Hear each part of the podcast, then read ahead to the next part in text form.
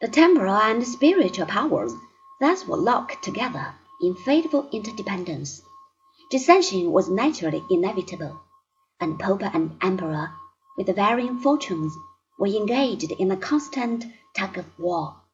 One of the chief causes of conflict arose over the question of episcopal appointment, of which more will be said later. By the thirteenth century, the opposing factions found compromise no longer possible.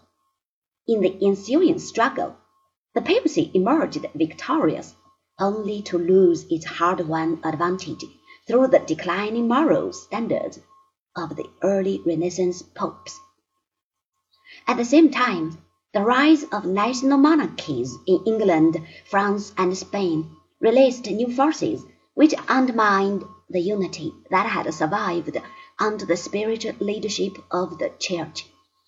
The empire lingered on until Napoleon's conquest of Europe, while the papacy remains to the present day, though its supremacy was broken by the Reformation.